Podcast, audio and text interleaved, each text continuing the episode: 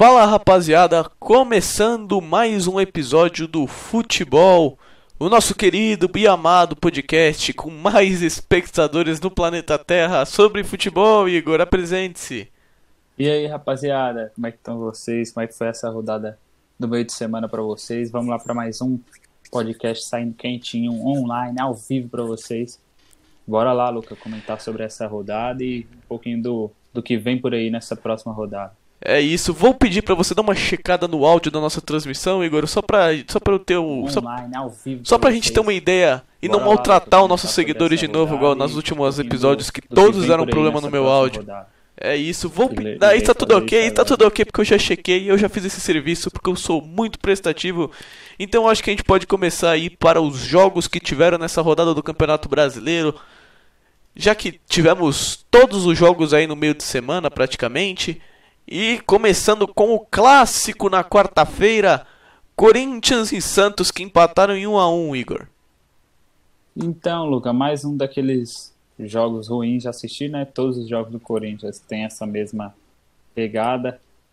E um resultado, além do, do futebol ruim, um resultado ruim, além porque o Santos está muito salcado, né? Sem até seu próprio técnico, que não era o Cuca no gramado, e sim o Cuquinha. É, sem o Marinho, sem o Lucas Veríssimo, sem o Sanches, que não, não, vai, não retorna ao futebol esse ano, sem o Raniel.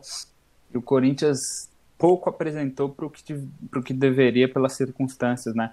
É, come 15 minutos patéticos, pífios, fracos, horrendos. Não tem tan- não, não me lembro agora de outro adjetivo, mas tudo de ruim você puder pensar. E a partir desses 15 minutos, tomou, tomou 1 a 0 a partir daí conseguiu evoluir um pouco, mas nada que salte aos olhos. E achou um gol, né? Fez um gol ali, uma falha terrível da zaga do Santos. Não tem, não tem, é, não teve irregularidade alguma, na minha opinião. Ah, Você você pode falar aí da sua opinião também. Mas o Corinthians, é, a sensação do torcedor corintiano é de alívio em empatar esse jogo, o que é bem frustrante.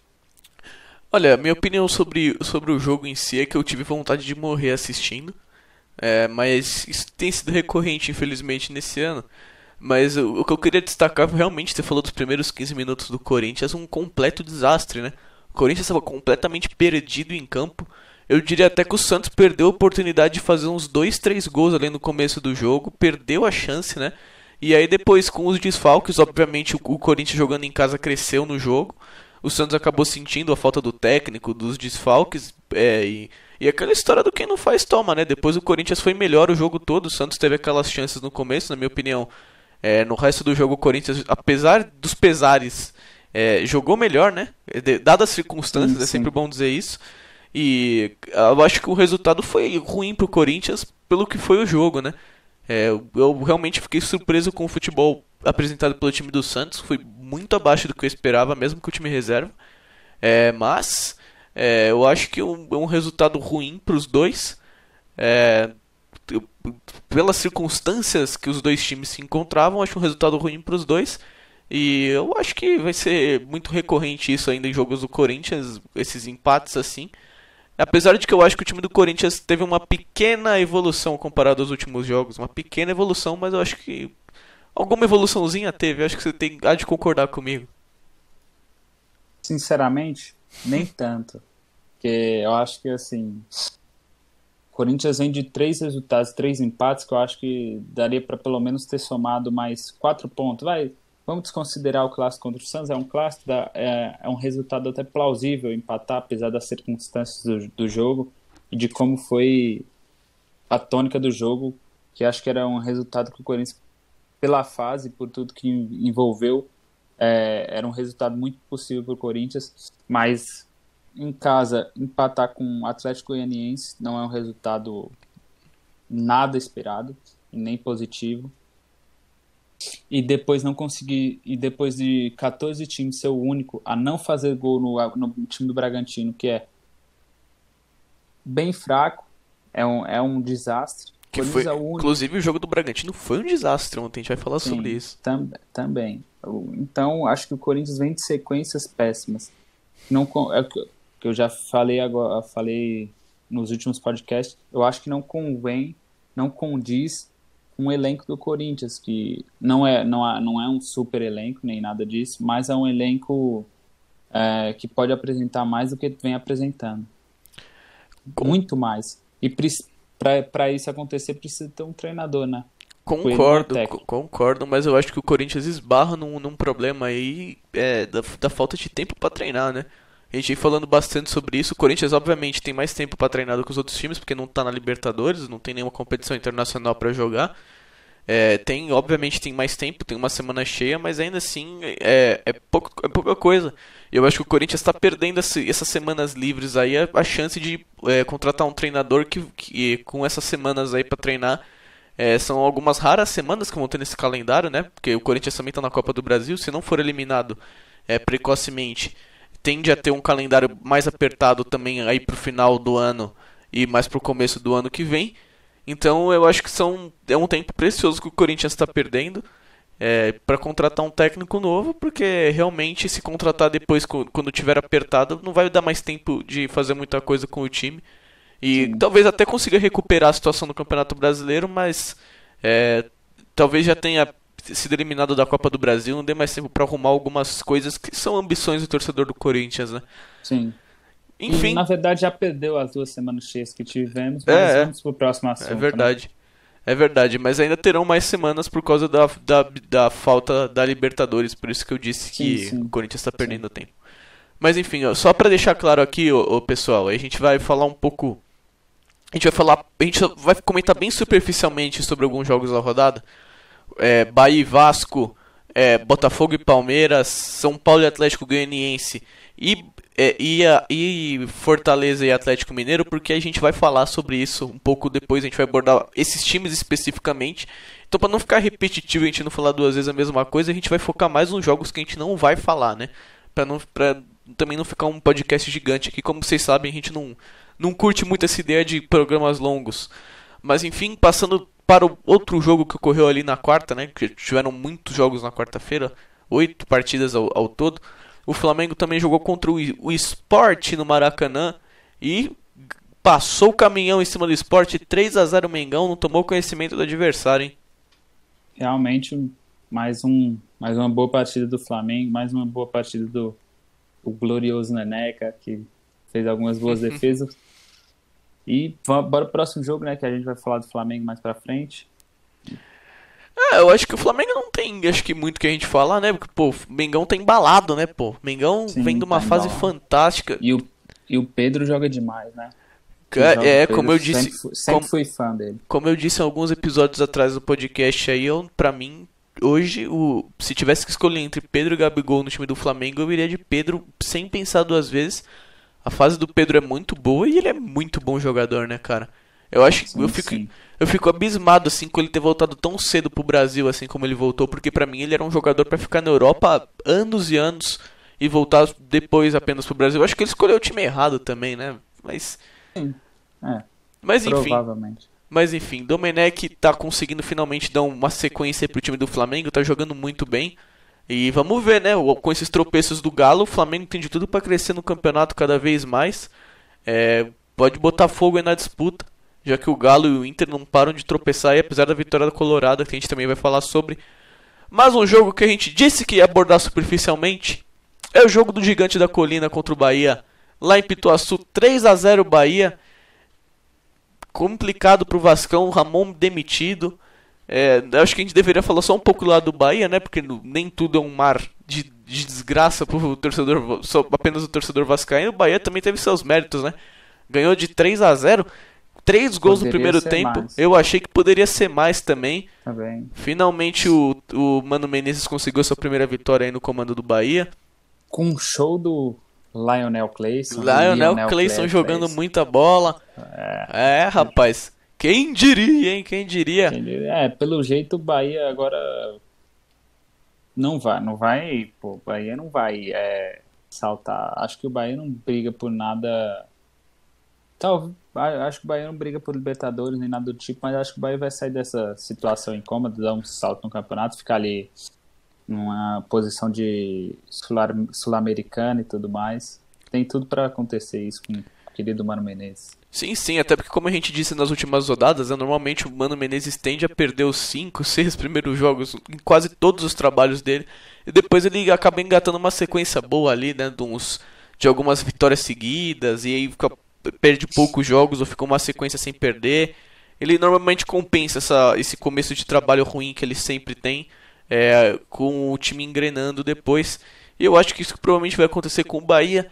Mas passando, como a gente vai falar do Vascão depois, vamos passar pro próximo jogo. Coxa e Grêmio. Coxa e Grêmio na Arena do Grêmio. O Grêmio jogou melhor e venceu o jogo por 2 a 1 É, mais um, uma derrota do Curitiba que tem se encaminha muito bem para cair, né?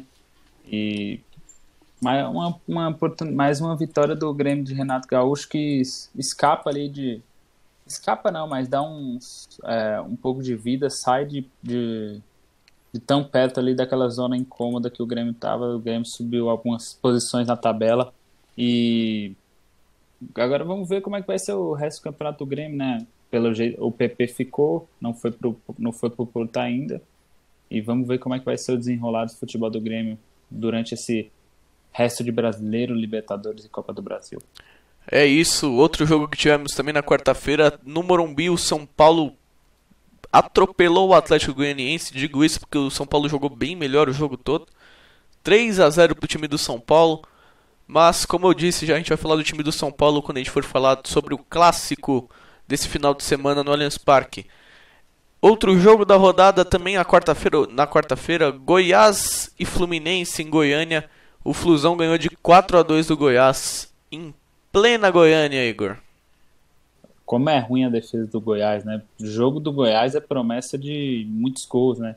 É 3 a 2 é 4 a 2 é 2 a 2 é 2 a 1 e sempre e quase sempre o Goiás saindo derrotado. E acho que isso dói, isso mostra um, um pouco do que um porquê do Goiás está tão mal no campeonato, ser também um dos seríssimos candidatos ao rebaixamento, não só pela tabela, mas pelo que vem, vem apresentando. E o Flusão que vem surpreendendo bastante ali com o vovô Nenes, né? Nenê muito bem, Fred fazendo gol. E o Fluminense vem surpreendendo bastante, até crescendo no campeonato, vem no, tem tido boas, boas vitórias e pode surpreender nesse campeonato aí, mas eu acho que fica também na, nessa zona de sul-americana, mas vai que dá uma crescida aí, pode ser que surpreenda. É isso, antes da gente passar pro próximo jogo, mandar um boa tarde aqui pro nosso querido amigo é, Belly, que mandou aí no, no chat um boa tarde pra gente. Muito boa tarde. Esperamos boa tarde, aí que todo mundo esteja assistindo. Tenha uma ótima tarde também. É, Espero que na cidade exatamente. de vocês não esteja 60 ótima... graus. É, não é difícil, né? No Brasil inteiro tá. Uma ótima tarde, pra... uma ótima tarde, uma ótima noite, um ótimo dia. Não sei que hora você tá assistindo a gente, você tá ouvindo a gente, então tudo de bom para você que, que tem a coragem de nos ouvir. Lembrando que o pessoal que está ouvindo a gente nas plataformas de streaming, a gente está fazendo ao vivo no YouTube com câmera, então caso você não esteja entendendo absolutamente nada do que a gente está falando, é, fique esperto aí nas nossas redes sociais que sempre que a gente vai entrar ao vivo a gente avisa um pouquinho antes aí para vocês conferirem aí nas nossas lives. Mas normalmente é sempre nesse horário, ou das, das 3 às 6 horas mais ou menos, é o horário que a gente sempre grava, né? Um dia depois das rodadas, é bem difícil a gente gravar em outro horário sem ser esse. Se você gosta da gente, que eu acho muito difícil, é só ficar esperto nas nossas redes sociais que a gente sempre avisa por lá. E eu vou ser sincero que eu dei esse enrolado para não falar do jogo do, do Newton Santos que aconteceu que lá no Rio de Janeiro. Isso, eu dei essa enrolada para não comentar sobre esse jogo que Infe... esperando que a jogo. equipe do Botafogo venceu por 2 a 1 um time Meu... um time aí mal treinado que eu prefiro mal. não citar o nome. É, o jogo foi na quarta-feira, às 9h30. 2x1 pro time do Botafogo, mas como eu disse, a gente, infelizmente vai abordar esse assunto aqui depois. Infelizmente mesmo. É, e aí a gente passa pro próximo jogo pra deixar isso aí de lado, né? É, Fortaleza e Atlético Mineiro jogaram no Castelão. Eu disse que o Fortaleza podia surpreender. E surpreendeu, hein? 2x1 pro Fortaleza em cima do Galo. Eu falei na Jogando com a menos, inclusive. É, isso. Eu falei na última que eu duvidava e o, o, e o Fortaleza me surpreendeu, surpreendeu a maioria das pessoas. E o Rogério Ceni tem um retrospecto incrível contra o São Paulo, né? sempre ele que disse que fez um estágio com o São Paulo e, e disse ser um fã do São Paulo, um é, não é fã, mas um como eu posso dizer um admirador, um adepto, é, um adepto de suas ideias futebolísticas. Surpreende novamente São Paulo que sai aquele, aquela conversinha, ah, só se defendeu, mas pô, seu time que gastou 100 milhões, gasta não sei quanto que entendeu? Não, não conseguiu furar a barreira dos caras. Então, é, não curto esse tipo de declaração. Não é, não é só do São Paulo. Não curti quando o Klopp falou isso do, do time do Atlético Madrid, quando eliminou. Quando o Atlético Madrid eliminou o Liverpool. Não curto esse tipo de declaração. Acho que você tem que. Para você saber ganhar, você tem que saber perder. Então, é complicado. Mas vamos pro próximo jogo, né, Lucas? Vamos pro próximo jogo, lembrando que hoje a gente tem Cartola, Cartola Dicas do nosso Cartola, nós vamos aí no final Carto, do nosso programa. Cartoludo? É, e esse programa que deve ser um pouco mais longo, até porque tem dois clássicos na rodada, tem crise no Vascão, tem uma maravilha, vai ser maluco o episódio de hoje. Vamos passando para os jogos da quinta, que ocorreram ontem. Um jogo horroroso na Arena da Baixada, mais um jogo horroroso do Atlético Paranaense. Dessa vez foi contra o Ceará 0 a 0 na Arena da Baixada. Eu acho que se, acho que a gente nem, nem precisa comentar muito sobre isso, né? Nada aconteceu. É, e também tivemos o jogo do Bragantino contra o Inter, que o Bragantino fez uma das piores partidas que eu já vi de um time de Série A. O Inter ganhou de 2 a 0 eu acredito que por dó do time do Bragantino, porque a defesa do Bragantino ontem tava uma piada. Piada, Igor. Mas não é que tava ontem, é uma piada a defesa do Bragantino. É, mas ontem tava triste a situação, hein? Rapaz, os dois gols que o Internacional fez ali uma coisa que você fica olhando assim, você fica indignado com a liberdade que o Galhardo teve ali para fazer o gol. Acho que Verdade, ele, dava pra ele dominar a bola, tomar um chá e depois chutar pro gol que ninguém ia marcar ele ali. Impressionante. É, é, acho que o Bragantino. Eu torço pro Bragantino ainda ter uma, uma sequência e tudo mais, uma sequência positiva e tudo mais, mas eu acho que o Bragantino tá, tá querendo, tá fazendo uma força, tá tentando muito cair nesse igual a, a maioria dos times, né? Do, do, do da metade para baixo da tabela, a rapaziada tá fazendo uma força incrível para cair. É Corinthians, é não sei quem, é, é o Atlético Goianiense. Atlético Goianiense Coritiba. Não. É, o Coritiba, o Goiás, o Bragantino, o Botafogo. O Botafogo apresentou um futebol melhor contra o Palmeiras, mas depois abriu, abriu 2 a 0 tomou um gol, tomou o gol do William e depois tomou um sufoco imenso do Palmeiras de é, num passe de mágica o Botafogo simplesmente parou de jogar parou de jogar e sofreu para ganhar o jogo talvez fosse um time um time com um pouco mais de criatividade ofensiva teria tudo para empatar e até virar o jogo até porque o Palmeiras perdeu um pênalti com o nosso querido William Bigode não só, eu gosto muito. Não só o pênalti ele perdeu, né? Ele perdeu um gol ah, inacreditável sim. alguns minutos sim. antes ali que sim, se ele faz o gol ali o jogo muda. E eu também queria ressaltar uma coisa que eu não vi ninguém falando. No gol do, no gol do Botafogo no segundo gol, é, pelo amor de Deus, né? Uma falha bem grande do Jailson ali. A bola veio em cima dele fraca. Ele, ele não conseguiu encostar a mão na bola, a bola bateu na coxa dele, sobrou pro jogador do Botafogo ali fazer o gol. Pelo amor de Deus, hein? Pelo também, amor de Deus, o Jailson. O Jailson também tá mais velho que o meu. Tá mais velho e ainda renova um contrato dele. Eu não consigo entender um negócio desse, tá? Todo respeito. Mas enfim, falando de Palmeiras, tem clássico na rodada. Hein? Meu Já Deus. Já falamos de, do resultado de todos os jogos? Já falamos do resultado de todos os jogos. E aí tem clássico na rodada. O Palmeiras é o mandante. E Palmeiras e São Paulo no Allianz Parque. O que, que você acha que vai acontecer nesse jogo aí? Um jogo horrível. Eu concordo com você, cara, mas eu confesso que pela como torcedor, né, falando como torcedor pela primeira vez, acho que em cinco anos, eu estou com medo de perder pro São Paulo. Com medo, e eu tô com medo de verdade. E não é qualquer São Paulo, eu tô com medo de perder do São Paulo do Diniz. Eu tô com medo de perder do, do São Paulo do Diniz, cara. Coringa do Diniz? É, é uma coisa que eu tenho que ressaltar no time do Palmeiras Coringa é que assim. Diniz, ó. É, é Coringa do Diniz. O que, que, que, eu vou fazer, cara? O meu time é horrível. É uma coisa que eu tenho que ressaltar muito importante e que eu acho que deu para perceber muito no jogo do Palmeiras. É, que falta faz Gustavo Gomes na zaga do Palmeiras, cara? Impressionante. O Felipe Melo tá numa fase horrorosa. O Luan também tá numa fase péssima, tem falhado todos os jogos. É, apesar, de que, apesar de não ter nenhum gol ter sido culpa direto dele no jogo contra o Botafogo, ele tem falhado muito constantemente. O Felipe Melo voltou muito mal de lesão, terrando tudo. E quem tava salvando a bucha ali na zaga do Palmeiras era o Gustavo Gomes, que no jogo do Ceará, eu diria que impediu três gols do time do Ceará só, na, só com raça, que falta para alguns jogadores ali do Palmeiras. Um jogador que tem muita raça, muita técnica, é muito bom jogador e eu tenho certeza que se ele tivesse em campo, o Palmeiras não teria perdido. É, até porque ali no. Tá... Não, eu tenho certeza, até porque no, no segundo gol do Botafogo teve um erro de marcação ali do. Não sei se foi do Felipe Melo ou do Luan. É, o primeiro gol foi falha do Felipe Melo. E o segundo gol, ou erro do Felipe Melo ou erro do Luan, não sei exatamente. Mas por que, que, eu, por que, que eu disse que o Palmeiras não perderia se o Gomes não tivesse em campo? Porque o Luan e o Felipe Melo inverteram a posição deles no jogo de, de quarta-feira.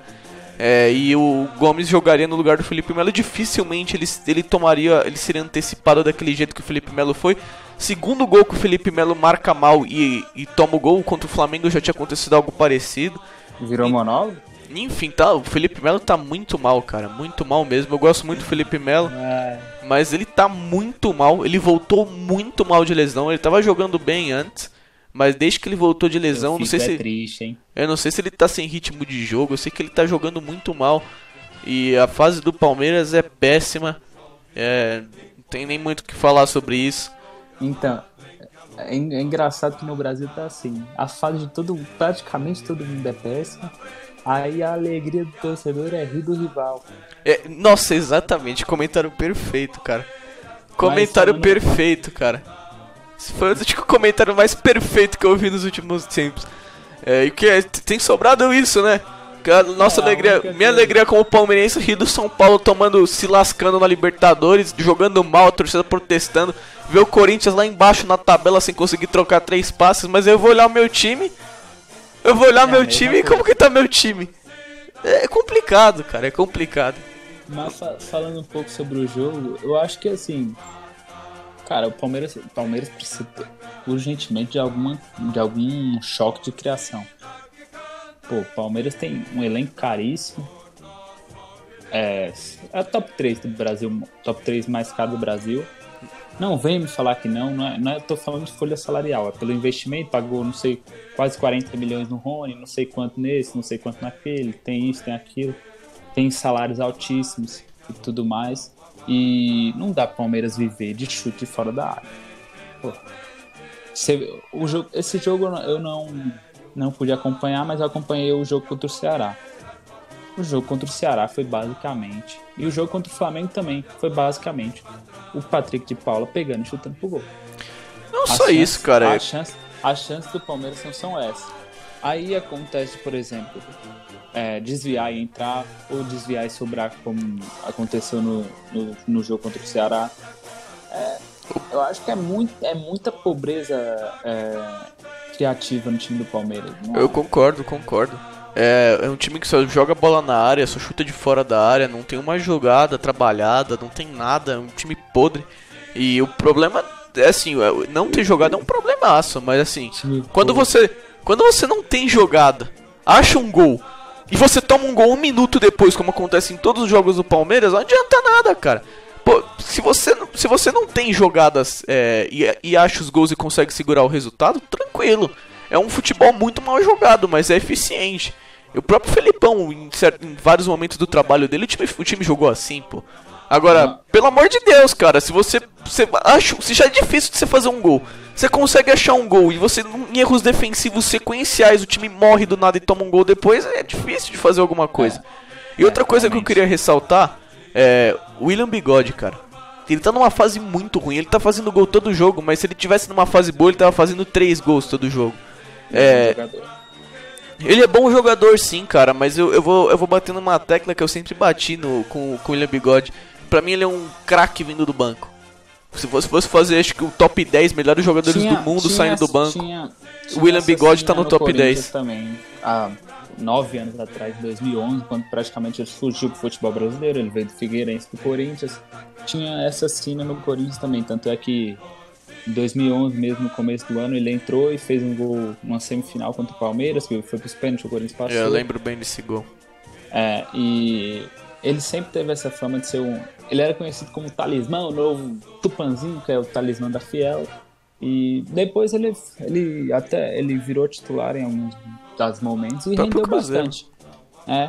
E outra, agora nós vamos falar do outro lado da moeda, do outro lado do muro, ali da Barra Funda, né? Vamos falar de São Paulo. Porque se só falar do Palmeiras não dá. O cara fica falando, falando aí, falando do Palmeiras, ninguém quer saber do Palmeiras, porra.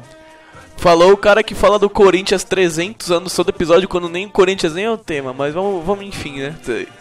É, o São Paulo realmente. Ninguém, ninguém quer ver 3 horas de podcast de Palmeiras.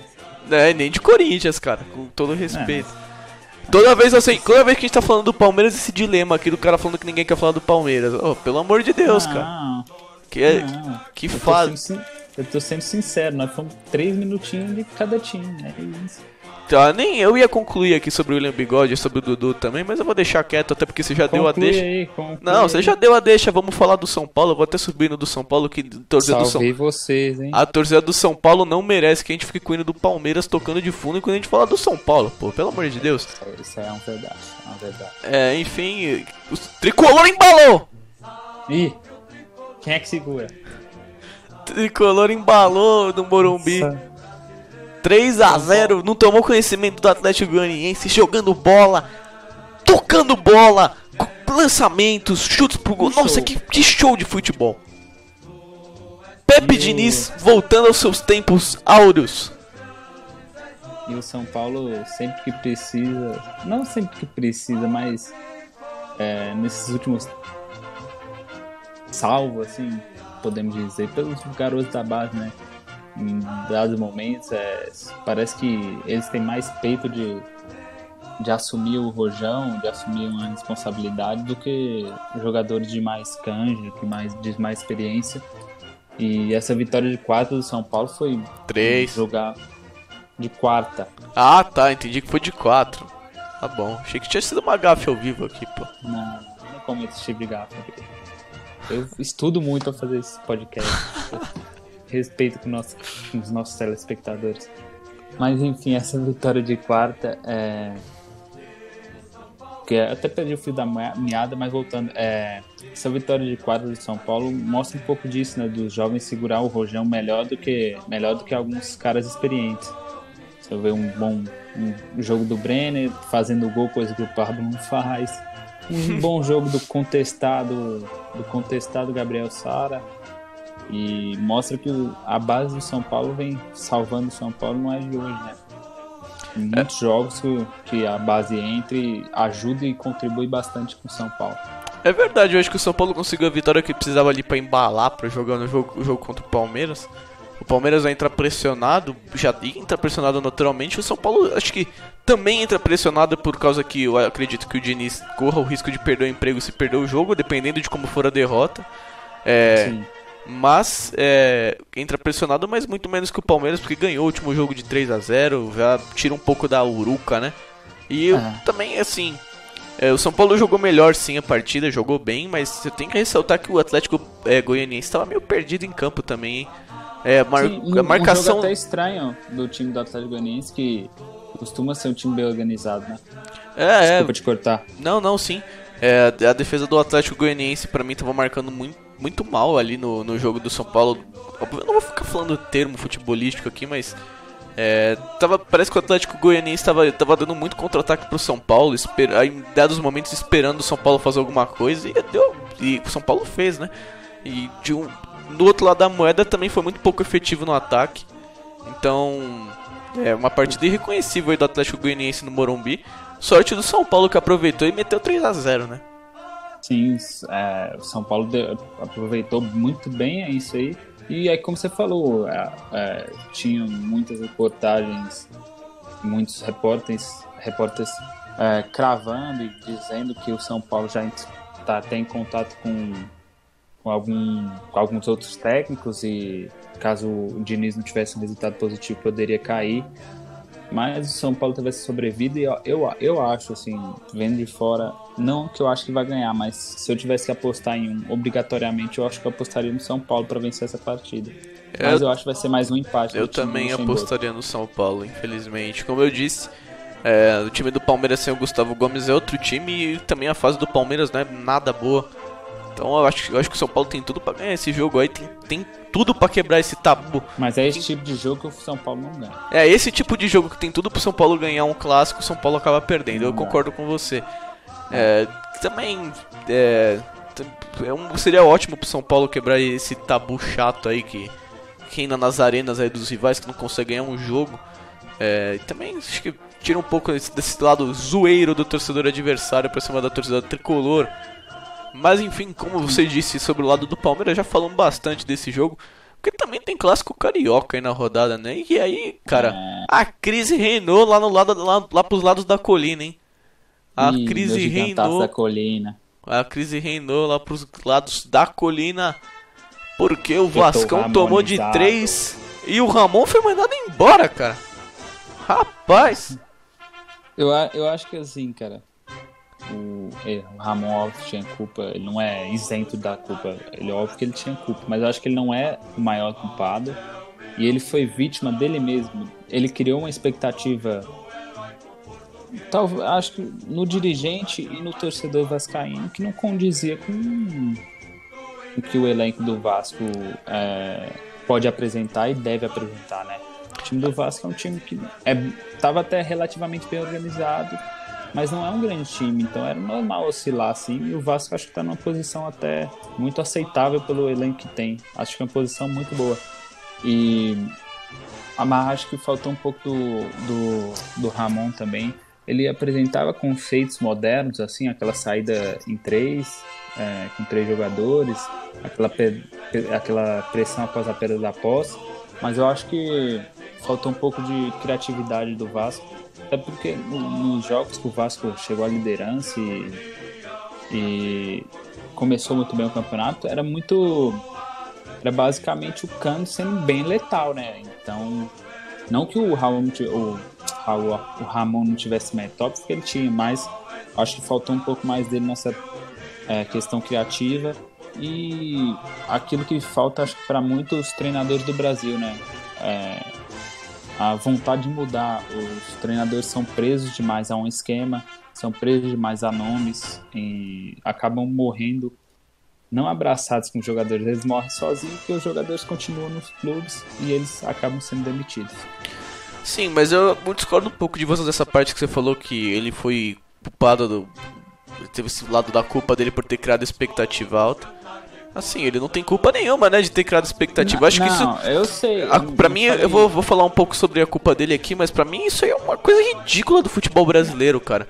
Eu, sim, sabe o que me lembrou esse caso? O Aguirre com o São Paulo em 2018. Sim, sim. Que começou o campeonato também. muito acima das expectativas, liderando. E quando o time caiu de rendimento, que era algo natural, mandaram o cara embora. Sim, não tô falando que ele é culpado por isso. Eu falei que ele foi vítima dele mesmo. Sim, sim, vítima, sim. Entendeu? Eu acho que a grande culpa do. É, do Ramon nesses últimos jogos foi ter é, erroneamente poupado o time em jogos que não era para poupar, que ele podia ter ganhado pontos ali. Você mesmo falou sobre isso no último podcast. E eu acho que a grande culpa dele foi. O grande, o grande erro dele foi esse, né? Aí nos jogos grandes que ele tem um elenco inferior, ele vai com força máxima, ele acaba perdendo e dá nisso, né, cara? Mas para mim, sim. do mesmo jeito, é injustificável essa demissão do, do Ramon, infelizmente, cara. Eu, eu, eu acho que eu também acho que não devia ser demitido, mas futebol brasileiro é isso, não é uma caixinha de surpresas e uma caixinha de erros atrás de erros para é, justificar algo e é outra coisa, né? Tem o Vasco tem eleição em novembro também, assim como o Corinthians e muitas vezes o, o dirigente quer um escudo para culpar. Aí já começam as especulações de nomes, é, aqueles nomes fortes, né? Não é o caso do Ramon, por exemplo.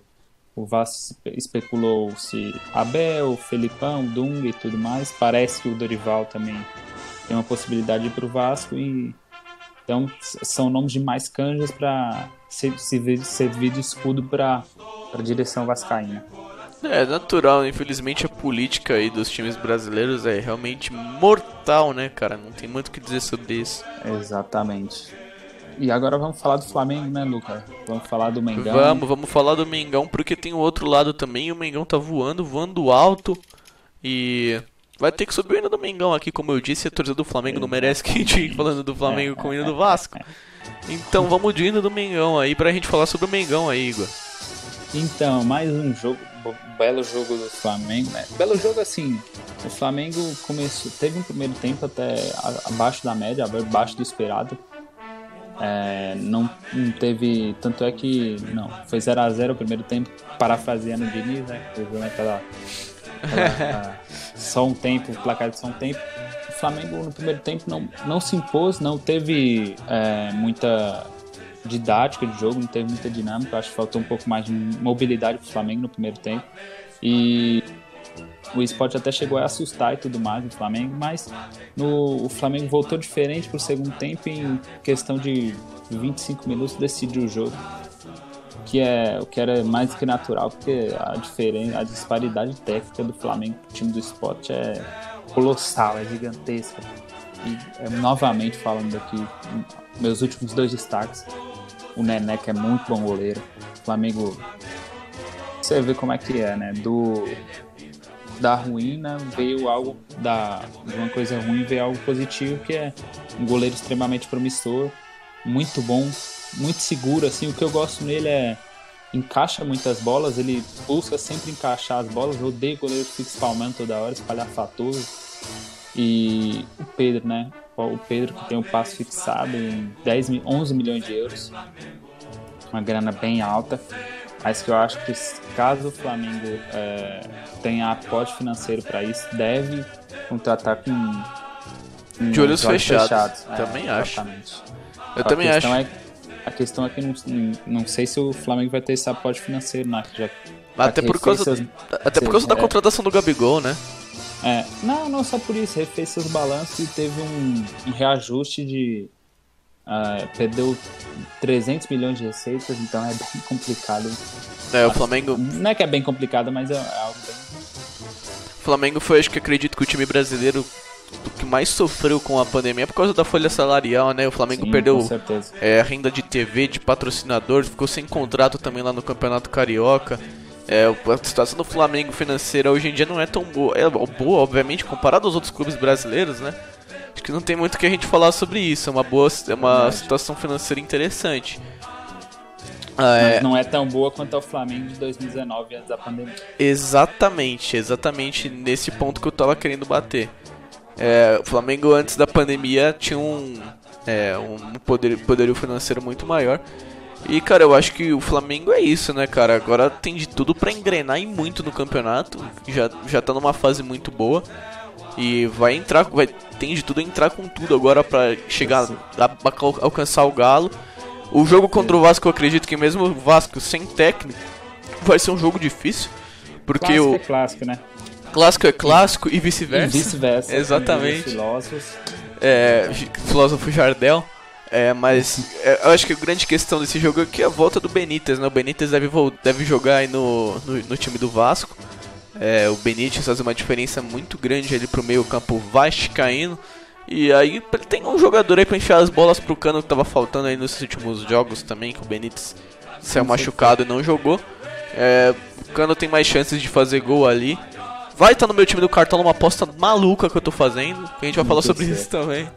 é, prende, homem, prende. É isso, é isso. Vai estar tá no meu time do cartola o cano. É, mais é como, é como você disse, clássico é clássico e vice-versa. Vamos tem trocar. Mais, tem mais algum jogo para falar? Olha, então, tem Santos e Grêmio, que é um jogo interessante. Tem o Galo, que a gente disse que ia abordar. Mas olha, se você me permite, eu quero falar de um time antes da gente ir pros palpites. E esse time não está na Meu Série cabuloso? A. Meu cabuloso? Esse time não está na Série A e é este time mesmo que você disse. Por que a gente vai falar do cabuloso? Porque a gente prometeu que a gente ia falar do cabuloso. E no episódio que a gente falou do cabuloso, eu esqueci de gravar o meu áudio e a gente perdeu o episódio. Então eu acho que nada, nada mais justo da gente falar do Cruzeirão. É, até porque o Cruzeirão perdeu e é um assunto delicioso de se falar aqui. É, eu fico extremamente triste, dou muita. Eu choro todo dia quando lembro da situação do Cruzeirão. Como diria, como diria Milton Leite, que fase! Tá, coisa, coisa tá feia, rapaz. Perdeu por Sampaio Correia, que tava na, na, que tava na zona de rebaixamento também. E com show do nosso querido Pimentinha. é, Pimentinha deitou e rolou. É, só que uma coisa que eu queria ressaltar é que a defesa do Cruzeiro é uma é das coisas é mais bizarras que eu já vi na minha vida futebolística, cara. É muito feia, cara. Cara, outra... a defesa do Cruzeiro voltando para marcar parece o nosso time do Interclasse da escola. Com nós dois na zaga, lembra? É uma coisa que se assimila muito a isso.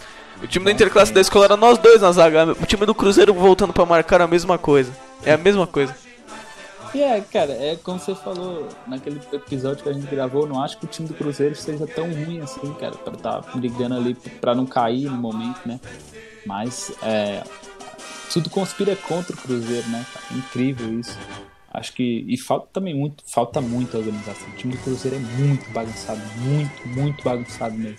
Eu não, não julgo se falta vontade, eu não julgo isso. Não vou julgar. Eu julgo aqui no meu interior, não vou julgar aqui. É, influenciar, entre aspas, né? Não, não tem tantas pessoas assim assistindo a gente, mas não vou transmitir minha, minha opinião sobre falta de vontade de raça, que eu não acho que seja algo benéfico nem para mim, nem para o Cruzeiro, nem para ninguém. Mas é, falta muita organização pro time do Cruzeiro, o Ney Franco precisa dar um jeito nisso. Eu acho que não vai chegar a cair, mas também não volta pra série, pra série A, não. Cara, eu acho que o Cruzeiro é uma bola de neve, né, cara? Não tem muito o que falar. É um time que, é, para mim, não poderia ter demitido o Anderson Moreira, apesar dos pesares. Porque era o único técnico que conhecia um pouco mais o elenco e que tinha tido tempo para treinar o time. É, então eu acho que essa demissão do Anderson Moreira foi um erro grotesco da, da diretoria do Cruzeiro. Eu sei que a torcida do Cruzeiro reclamava muito dele, falava que ele era um técnico horroroso. Eu respeito o torcedor, eu entendo o lado do torcedor, mas é, que, que adianta você contratar um técnico que não tem tempo nenhum para treinar o time, cara? Pegando uma bucha dessa, um time completamente desorganizado, bagunçado, que precisa de um padrão tático urgentemente para ontem, precisa de resultados, que não tá conseguindo ganhar de ninguém na Série B. O que, que, que, que o técnico vai fazer, cara? A curto prazo não dá pra Milagre você. Não dá. É, a curto prazo não dá pra fazer nada, cara. E você, se você. E quem viu o jogo do Cruzeiro ontem sabe do que eu tô falando. A defesa do Cruzeiro é muito ruim. E os gols que o Cruzeiro perde no jogo são, uma, são é coisa de maluco, assim. E é todo jogo. O Cruzeiro perde um jogo, uns gols que você não acredita, cara. Você fala, cara, é impossível. E assim, muitas vezes por erro dos jogadores, mas muitas vezes por azar, cara. A fase, quando a fase não é boa, é aquela história, né? Quando a fase não é boa, a é, coisa fica e, feia. E teve aquele desabafo do, do Fábio, né? Que falou sobre a situação do Cruzeiro, que é, eu acho que assim, é, ele falou bem, mas uma coisa que eu não gostei, eu vi umas pessoas comentando, é ele tentou se isentar completamente da culpa ali pelo menos deu a entender que ele tentou se isentar completamente eh, da culpa, mas ele estava ali no meio, né? Ele era amigo ali da. Tava junto ali com aquela direção. Criticou o Rogério Senna no passado. É, e fez, aquela. Ele tá. Aparentemente, né? Aparentemente, ele, ele estava naquela turminha que fez o que fez com o Rogério Senna, que a gente sabe. Então acho que o Fagner. O Fagner, o Fábio fez muito bem em expor sua opinião, acho que é uma opinião válida e é interessante ser claro assim com o torcedor, mas é, acho que ele não é isento totalmente da culpa e para mim ele falhou no primeiro gol do, do Sampaio Corrêa, não só ele, como a zaga inteira do acho que o time inteiro do, do Cruzeiro falhou naquele gol. Tava totalmente mal posicionado. Sim, principalmente eu queria ressaltar também dos zagueiros a fase do Manuel, hein? Rapaz do céu. Eu vou falar baixo aqui. Ah. É, é, essa, aí, essa aí foi maldade. É, mas eu acho que o lado do, do pronunciamento do Fábio foi que a torcida do Cruzeiro invadiu o CT, né, cara? O que, que adianta? É, esse lado eu concordo com ele, cara. Que culpa que esses jogadores que estão lá, que a grande maioria, imensa grande maioria, não tava no elenco no ano passado. Que culpa esses jogadores têm, cara? A, a, não adianta a torcida invadir o CT, cara. Não, os caras não têm culpa. Os caras chegaram agora, tem uma bucha enorme para resolver na mão. O time numa situação financeira horrorosa, numa crise sem tamanho. É, os caras sem tempo para treinar, né? Estão é, jogando praticamente é, comigo armando o time lá. estão é, tentando fazer de tudo que podem ali para dar o máximo pro time e, e, cara, se tem, na minha opinião, se tem pessoas que não são culpadas nesse, nesse, nesse, nesse dessa péssima campanha do Cruzeiro na Série B, são jogadores, cara.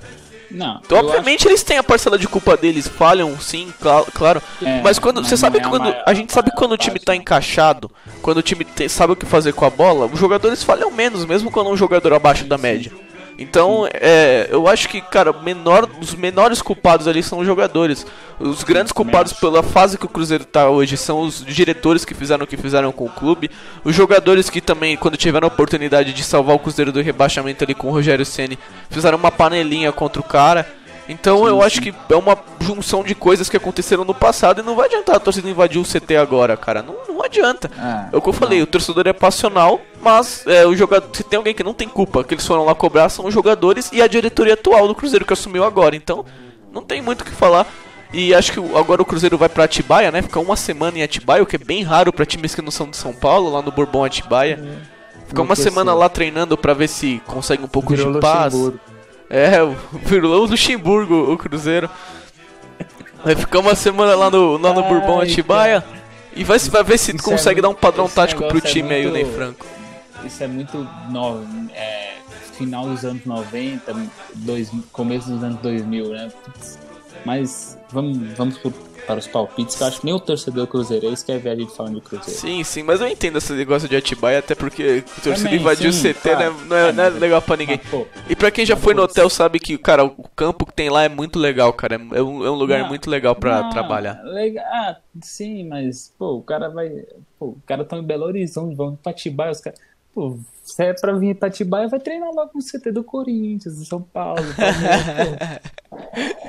É, você não tá errado, cara. Você não tá errado. Por isso que eu disse que é muito raro um time que não é de São Paulo ir pra lá, mas enfim. Sim. Deixando o assunto do Cruzeiro de lado, vamos, vamos repercutir um pouco dos nossos palpites na última rodada.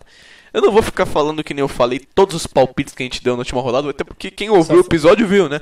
Só fala quem é líder. Só vou dizer que você é o líder novamente. Ah, você, eu tinha empatado com você na liderança, infelizmente. Tristeza, nessa que rodada tristeza. você fez um pontinho a mais.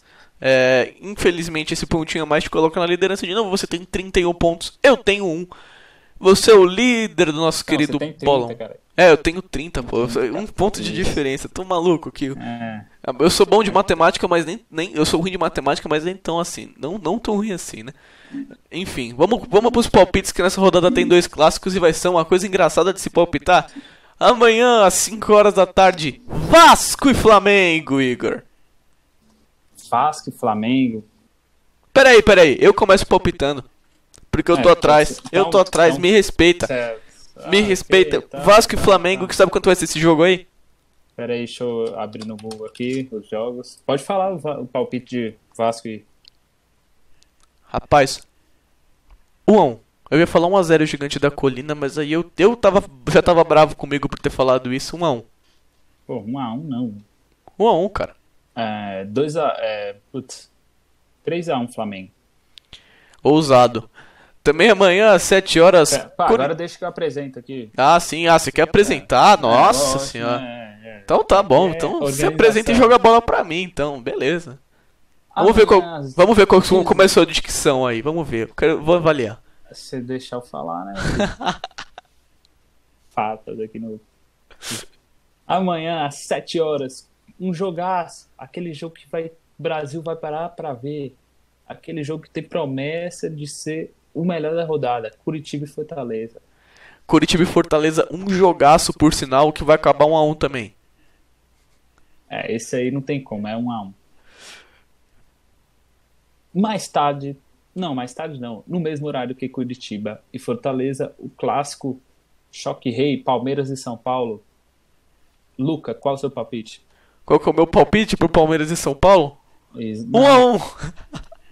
Ah, pelo amor de Deus. É, pô, não tem como falar. É um a um também esse jogo contra o Palmeiras. E mais tarde, também no sábado, às 9 horas, aquele jogo que é, que é da balada de sábado, quando não estava no tempo de pandemia, né? Atlético Mineiro e Goiás, às 9 horas, Luca. 3 a 0 o galão da massa. 3 gols do Keno.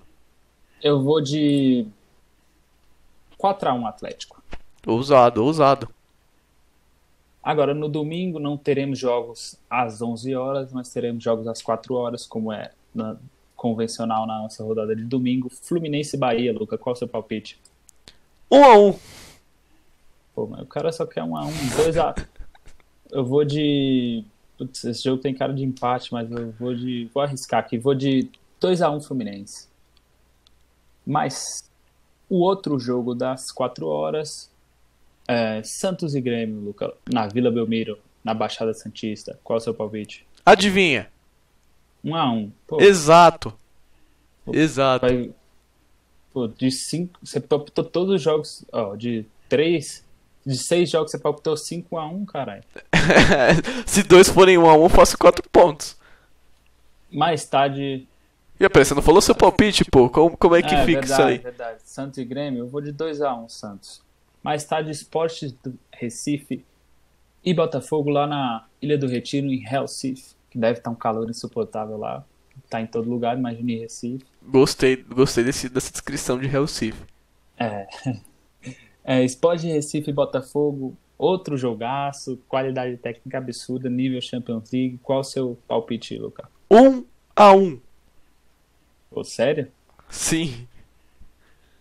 Qual graça tem ficar fazendo isso? Esse jogo aí é um a um, tá, mano? O cara vai ficar palpitando todos um a um. Pô, Eu tô palpitando o que eu acho, pô. Também às 6h15, Atlético Goianiense, Bragantino de São Paulo, Bragantino de Bragança.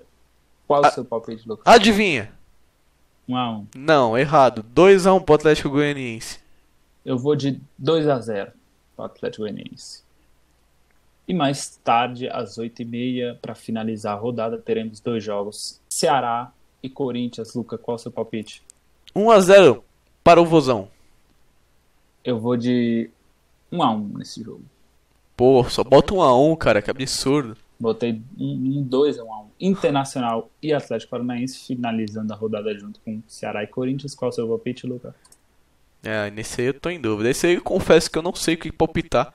Porque pra mim pode ser um empate, ou 1x0 Inter, ou um 3x1 pro Inter. Então eu não sei, eu tô, eu tô em dúvida. Eu vou, eu vou deixar, vou deixar na sua mão. Qual desses você acha que eu devo, que eu devo ir? Empate? 1x0 ou 3x1? O que, que você acha? Sei que tem que fazer, meu Não, eu tô palpite deixando é na sua né, mão, pô. Palpite pra mim. palpite é seu, né, meu? Ah, ô, que cara, que cara mais inconveniente. Vai Ah, logo, que já estamos estourando muito tempo aqui com essa conversa fiada sua aí. conversa fiada aí. Nós tivemos dois clássicos na rodada, cara. Tem que abrir uma exceção. Vai, vai, vai, vai. Tá, eu vou usar. Já que eu botei tanto 1x1, é 3x1 Inter esse jogo. Eu vou de 2 a 0 Internacional de Porto Alegre. Boa, Agora- boa. Agora é cartola, né? Já que a gente já Agora é falou sobre cartola. tudo possível, nós já falamos de calor, já falamos de cabelo. Cabelo não, né? Eu tô, já porque eu tô careca, né? É. Agora, agora nós falamos de cabelo, nós falamos de tudo aqui possível nesse episódio. Vamos pra última parte do nosso podcast, Cartola FC. Já Eu que na última você começarei. ficou bravo comigo, que eu falei meu time inteiro e você queria falar o seu nos intervalos, eu vou deixar você começar também. É, e eu vou falar primeiro minha zaga, meu goleiro, minha zaga. Aí você fala seu goleiro e sua zaga. E aí a gente prossegue pro meio de campo. Eu estou no esquema Eu, tático eu, 4-4-2. eu estou fazendo uma alteração agora aqui. Ih, enlouqueceu. Eu estava Eu no estou no 4-4-2 também, não estarei mais, mas pode falar o eu seu estou time. no esquema 4-4-2 e no meu, no, meu, no meu gol vai ele, João Paulo. A minha lateral, Felipe Jonathan. Na minhas duas zagas, que tá difícil de, pra caramba de acertar, Igor Rabelo e Vitor Cuesta. A minha outra lateral, Arana. E no Bom, meio de campo, Nenê. você falou? é verdade. Pera aí, pera aí, pera aí. É, você tá quebrando calma, sua própria regra. Pera aí, É, mas repete sua zaga que eu tava na, em Narnia aqui. Eu tava trocando meu jogador e eu não prestei atenção. Repete, por favor. Guilherme Arana, Cuesta, Igor Rabelo e Felipe Jonathan. E o seu goleiro? João Paulo. Sim, meu goleiro é o João Paulo, meu lateral direito, Guilherme Arana. É, é lateral esquerdo. é lateral esquerdo, é que o meu, no meu time tá lateral de, tá, ele tá de lateral direito e eu falei por causa do que no meu time, tá? O meu lateral direito é o Guilherme Arana. O meu zagueiro é o Sabino, junto com o Vitor Cuesta. E meu outro zagueiro, no meu lateral esquerdo no meu time, é o Calegari. É, você só tá, só tá invertido aí. Só, era só se inverter, mas vamos, vamos seguir. É que eu falei, não, eu segui a ordem aqui, mas enfim. É, eu sei, eu sei. Aí no meio de campo eu aposto na dupla do Internacional, Patrick, que é um que tem voltado à sua regu- regularidade de cartola, né? E Thiago Galhardo, que não pode, acho que não pode deixar de colocá-lo, mesmo da última, mesmo com a última pontuação. Natan e o vovô Nenê. Esse é meu quarteto. Quarteto mágico? Exatamente. Quadrado mágico. Como eu disse, eu estava num 4-4-2 porque eu tinha colocado o cano no meu ataque, mas eu mudei de ideia porque isso é uma burrice muito grande. Então eu troquei para um 4-5-1. Irei de 5 jogadores no meio. São eles, a dupla do Inter, como você também colocou, Thiago Galhardo e Patrick. Também coloquei outro Patrick, o de Paula do Palmeiras, porque ele chuta de longe. Eu acredito que eu, já que eu estou em segundo e o primeiro da minha ligação paulina, eu posso fazer uns pontinhos assim. Eu também coloquei o Vina, monstro, e o Natan do Galo. Boa. Agora vou pro meu ataque para finalizar. Não só o Cartola, mas finalizar esse nosso podcast que é um pouco mais longo. Vocês, acho que vocês entendem por conta da rodada movimentada. Meu capitão Keno e do ao lado dele Bruno Henrique do Flamengo. Também coloquei o Keno de capitão e o meu técnico é o Jorge Sampaoli. Só uma coisa antes de encerrar aqui. Meu técnico é... também é o Sampaoli. É, quantos pontos você fez na última rodada? A primeira rodada que você fez mais pontos que Não, eu, rapidinho. Né? Quantos fiz... pontos você fez na última rodada aí? Só pra. Você fez 90, eu fiz 84, 86. Ah, sim, assim. sim. O mestre aqui fez 91, tá? Então, já que, já que fui jogando na minha é, cara na, nos últimos episódios. quatro rodadas. Nas últimas quatro rodadas eu não sei. Eu não, eu não fiquei monitorando essa, esse não, tipo de coisa aqui. Quatro. Eu sei que na última. As últimas quatro rodadas. Na última eu fui melhor. É isso que importa. Ah. É isso que importa. Encerra, logo, encerra o podcast aí pra, e para de passar vergonha, vai. Por favor. Ah, é, é isso, rapaziada. Esse foi o nosso querido futebol, nosso querido podcast. Vai acabando por aqui. A gente espera de coração que vocês tenham gostado do nosso episódio. Como a gente já disse, devido às circunstâncias, foi um pouquinho maior. Esse episódio, sem erro de áudios, graças ao meu bom Deus, estará disponível em todas as grandes plataformas. É, todas as nossas plataformas que a gente sempre fala que a gente tá, Google Play, sim, sim. É, Google Spotify. Podcast, Spotify, Deezer, Apple, enfim, tudo, estamos em todo lugar. lugar, até no YouTube também. Então, foi isso, isso foi esse nosso querido episódio. Esperamos de verdade que vocês tenham gostado e até a próxima, até a próxima semana com a repercussão dessa rodada aí do final de semana, Igor. É isso aí, Luca. É, estamos em todas as redes sociais. No Twitter é arroba futebol, F-U-T-E-Y-B-O-L. E no Instagram, F-U-T-E-Y-B-O-L 2. Nos sigam lá e deixe aí seu, seu feedback, o que você acha que está legal, o que você acha que precisa melhorar. Porque a gente sempre busca evoluir e trazer algo bem é, interessante para vocês. Um abraço e fiquem todos bem aí. Fiquem com Deus. É isso, valeu!